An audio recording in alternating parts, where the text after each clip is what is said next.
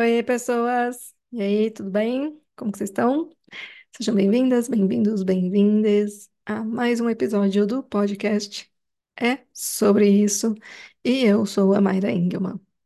Se você está chegando aqui pela primeira vez, te convidar para ouvir o trailer, né, de introdução, explicando um pouquinho sobre, né, o objetivo desse podcast, é, no começo aqui do canal. E se você quiser saber um pouquinho sobre mim, tem um episódio que chama Comece Aqui, ou você pode visitar o meu Instagram, arroba maira.engelman. E lá também na bio você tem um link que você consegue acessar o meu WhatsApp, caso você queira conversar comigo, tá bom? Vamos lá. Vou trazer um tema aqui, né, que de alguma forma se conecta também é, a muito do que eu já trouxe aqui, né, principalmente aí o episódio que fala sobre a necessidade de subversão, né, de subverter. Se você não ouviu, ouça, porque é bem interessante, né, para entender de onde eu parto também para falar sobre traição. É um tema sensível na nossa sociedade, apesar de acontecer o tempo inteiro, né? O que traduz aí a hipocrisia humana, né? Que acaba acontecendo justamente por conta, né, das regras morais que levam as pessoas a reprimirem aquilo que sentem, aquilo que experienciam, e dessa forma a gente vai fingindo que todo mundo é fiel. Então vamos lá, né? Eu pensei aqui de que forma que eu começaria esse episódio, porque a minha ideia é ler, né, um post que eu escrevi, né? Deixa eu ver até aqui a data, né, quando que eu escrevi esse post. Foi no dia 21 de setembro de 2023, né? Depois de um evento que teve aí de um casal famoso, né, onde todo mundo ficou lá né, tentando fazer análises, né, sobre a traição, sobre a reação da pessoa à traição, sobre o traído, o traidor, né, como se a relação de todo mundo tivesse redondinha, como se ninguém nunca tivesse traído e nem sido traído. E no dia eu decidi escrever bem, como que eu vou dizer, de forma muito espontânea, né, um post falando sobre o que eu enxergo a partir das minhas experiências, leituras, estudos, enfim, da própria, né, visão da psicanálise sobre traição. Então, eu vou começar lendo esse post, né, que é bem rapidinho, e na sequência, né, é muito importante trazer uma fundamentação também para isso, para a gente refletir esse lugar da traição na nossa sociedade, tá? E para isso eu trago de novo, né, o livro A Alma Imoral do Newton Bonder. Por isso que eu falo que ele está entre os cinco livros que eu mais amo na vida, porque de fato são muitos assuntos que eu vou trazer que eu acabo lembrando dele, porque ele traz algum embasamento que ajuda a gente a ter mais base de pensamento, né? Sempre lembrando que aqui não é um lugar de verdade absoluta, é uma possibilidade que eu tento trazer aqui nesses episódios de novas informações, novos pontos de vista, inclusive trazendo literatura, para que a gente possa pensar nessas questões, né? Chegando às nossas próprias conclusões, inclusive, né, nos sentindo livres para mudar. Aquilo que eu hoje estou aqui gravando para vocês, pode ser que daqui a um tempo eu olho e falo assim, nossa, eu falei aquilo, mas na verdade, pode ser que tenha um outro lugar aqui. E é sobre isso, né? Ser humano é sobre essa capacidade, essa elasticidade da forma de pensar. É isso que nos faz evoluir, né? Essa natureza mutante de todos nós. Ah, mas eu sempre fui assim, continuo sendo assim. Aham, tá. Se você pensa assim, só lamento. A vida se torna muito pobre para quem para. Bom, então vamos lá. Então eu escrevi assim, ó. Traição. Todo mundo falando de traição de um casal de famosos essa semana. Vamos parar de distração e olhar cada um para a forma como cada um está traindo a si mesmo agora? A ideia de traição é primitiva e infantil. Parte do pressuposto de que o desejo do outro se condiciona a contratos e combinados. Ou seja, ignora o fato de que a alma é selvagem e imoral. A traição demonstra claramente que o desejo não está mais ali. Mas o pudor não nos deu preparo emocional e maturidade suficiente para expor isso para o outro.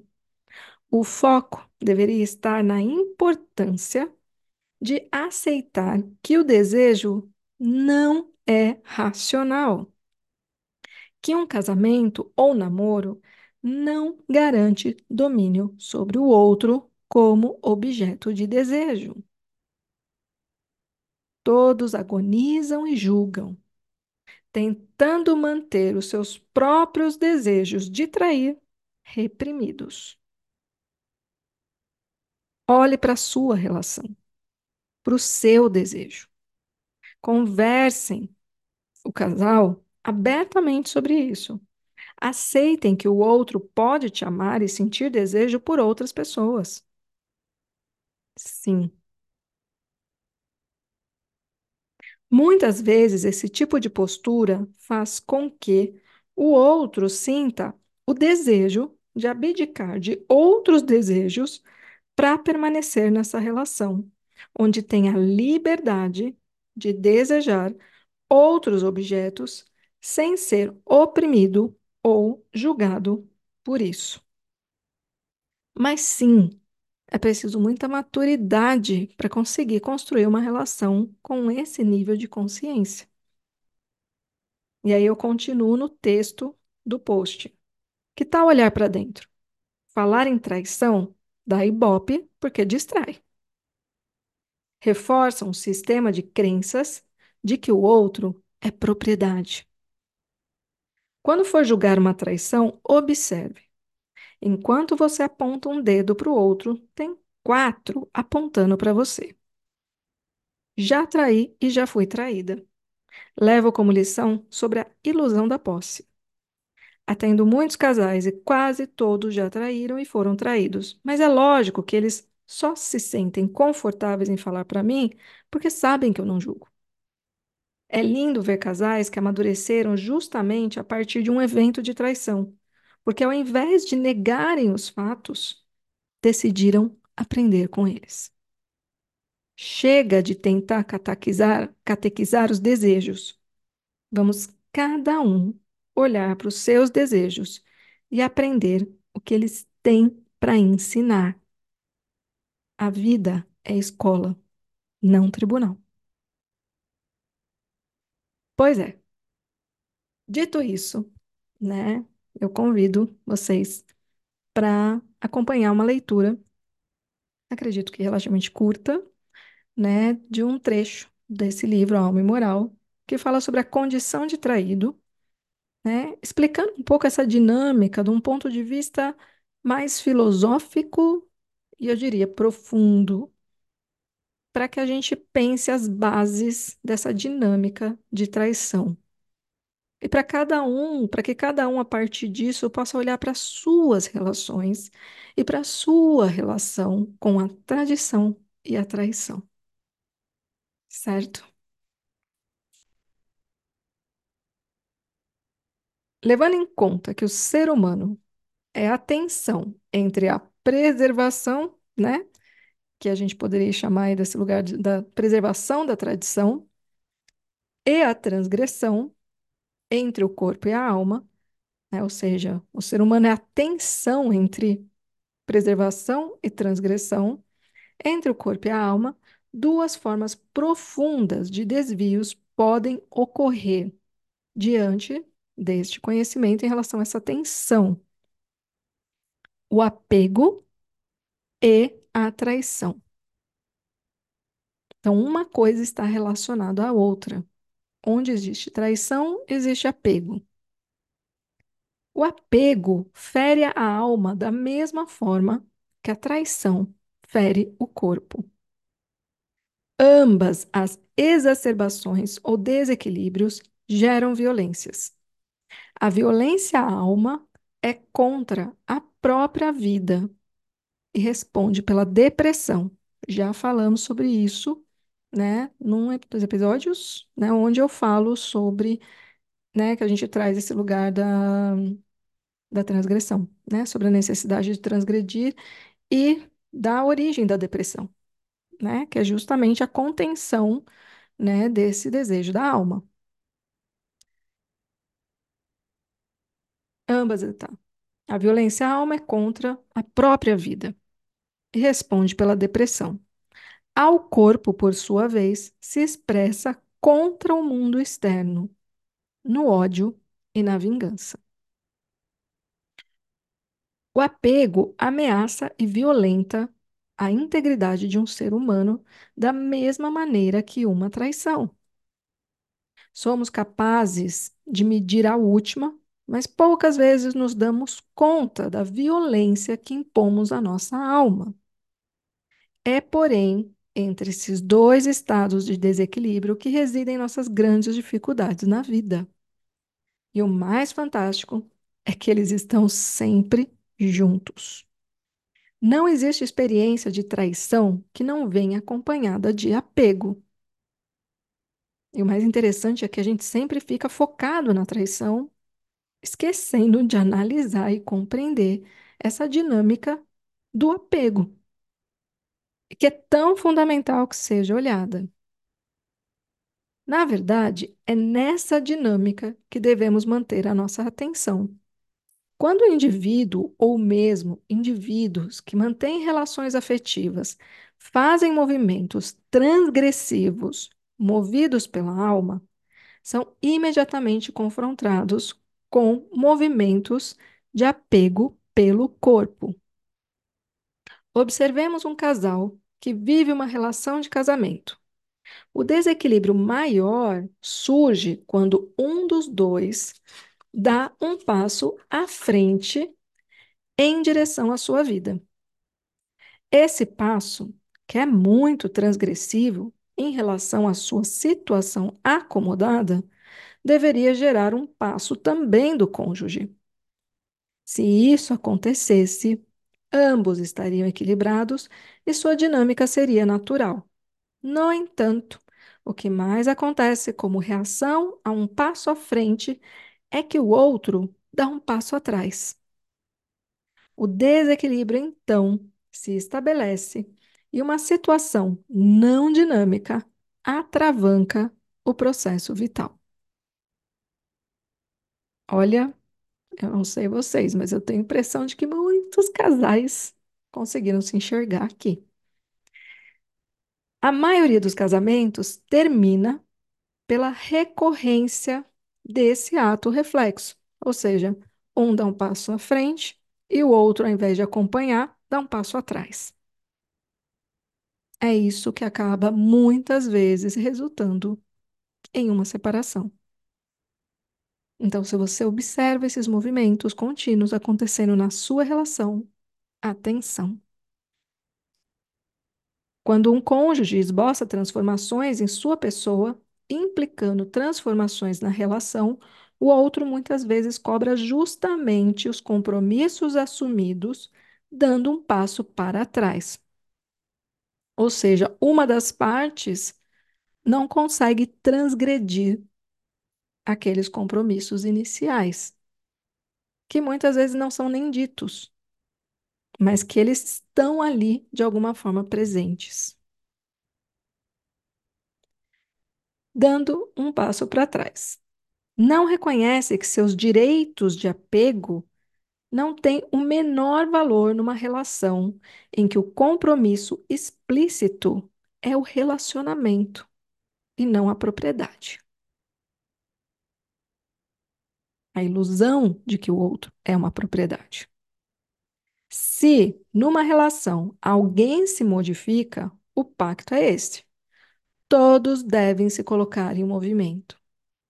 A reação de dar um passo para trás, expondo carências, coletando justificativas ou evocando direitos, é um apego que, em si, é a maior das traições ao sonho assumido em pacto. Para a alma, É o apego que representa a traição. Trair para não trair. Muitos traidores terão dito isso sem grande compreensão de seus traídos no passado.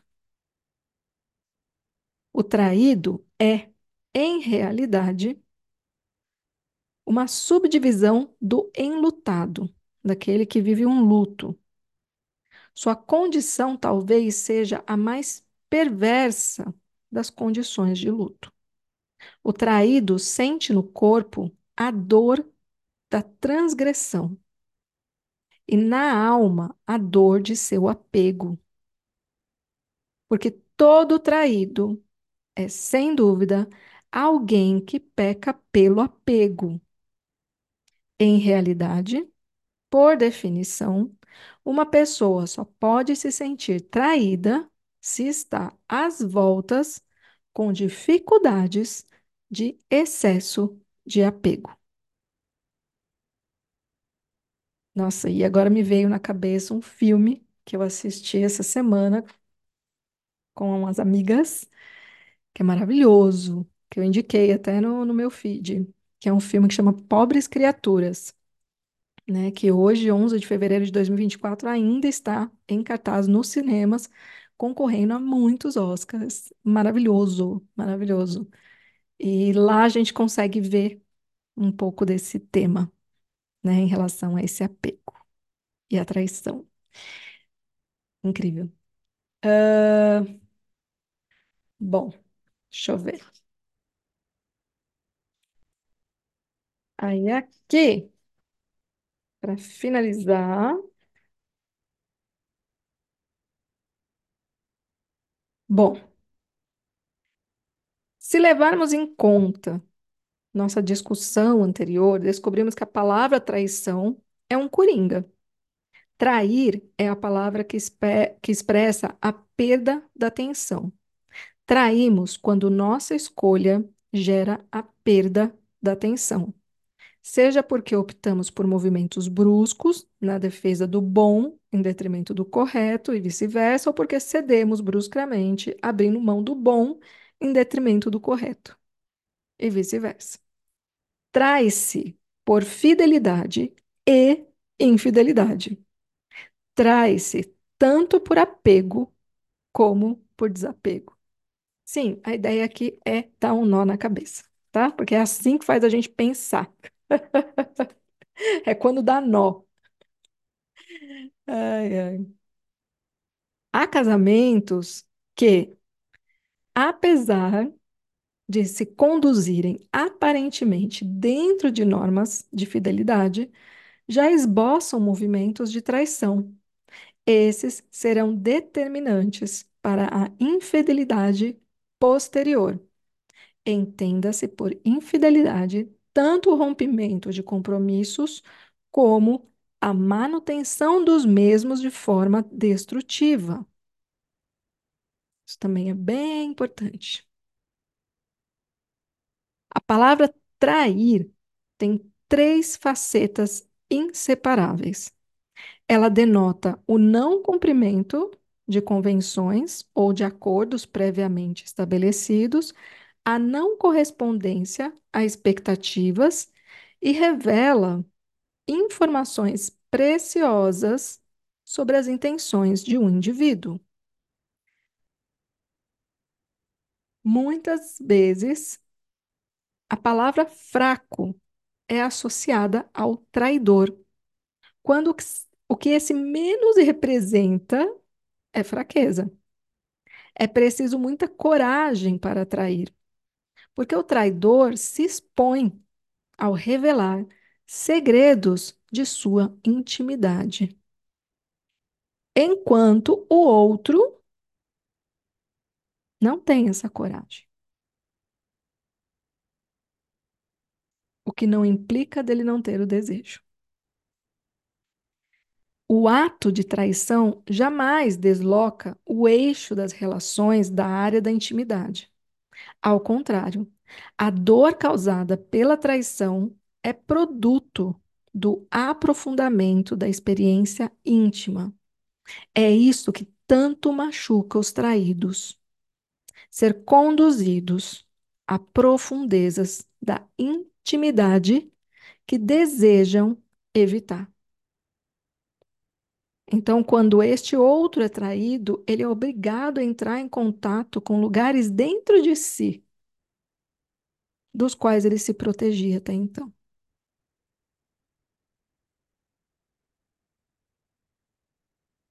Hum. É importante compreender aqui que não estamos falando do indivíduo que é infiel por apego. Há muitos traidores que traem o próprio conceito pelo qual são rotulados. Trair não quer dizer necessariamente sair de uma relação através da infidelidade. Infidelidade. Esse tipo de traição pode ocultar profundos processos de apego e representar um ato de traição à alma.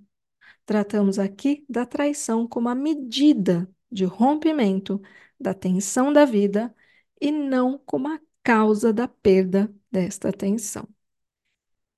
Enfim, acredito que é o suficiente, né, para a gente ter aqui um panorama mais amplo dentro do tema traição, né, saindo aí de muitas discussões rasas que trazem muita ignorância e que só aumentam, né, o preconceito e a intolerância em relação a essas narrativas de traição. Então é preciso que a gente tenha um outro olhar, porque dentro dessa dinâmica, ambos precisam olhar para algo dentro de si, dentro de uma situação de traição. Tanto aquele que trai quanto aquele que é traído. Os dois têm algo a aprender com aquilo. Eu costumo dizer que a traição ela é um sintoma de uma relação que tem algo que está pedindo para ser olhado e que foi o caminho que precisou acontecer para que esse casal escolha olhar ou não.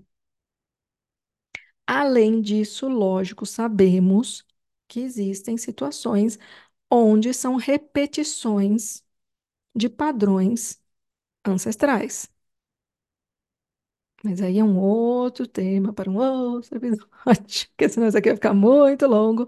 E é uma questão aí mais específica mesmo, de algumas narrativas de traição repetidas vezes, né? Daquela pessoa que o tempo inteiro atrai quem trai. Por quê? Eu ia falar inglês para ficar bonito, mas aí ia ficar meio, né? Nem todo mundo entende inglês, né? Então, why, né? Why em inglês é por quê. Aquela assim, eu tenho que explicar para poder falar, porque é tão bonito, né? Então, assim, às vezes, né, da pessoa, né, aquela que trai quem trai. Uai. E aí quer dizer por quê? Não é uai de mineiro, tá?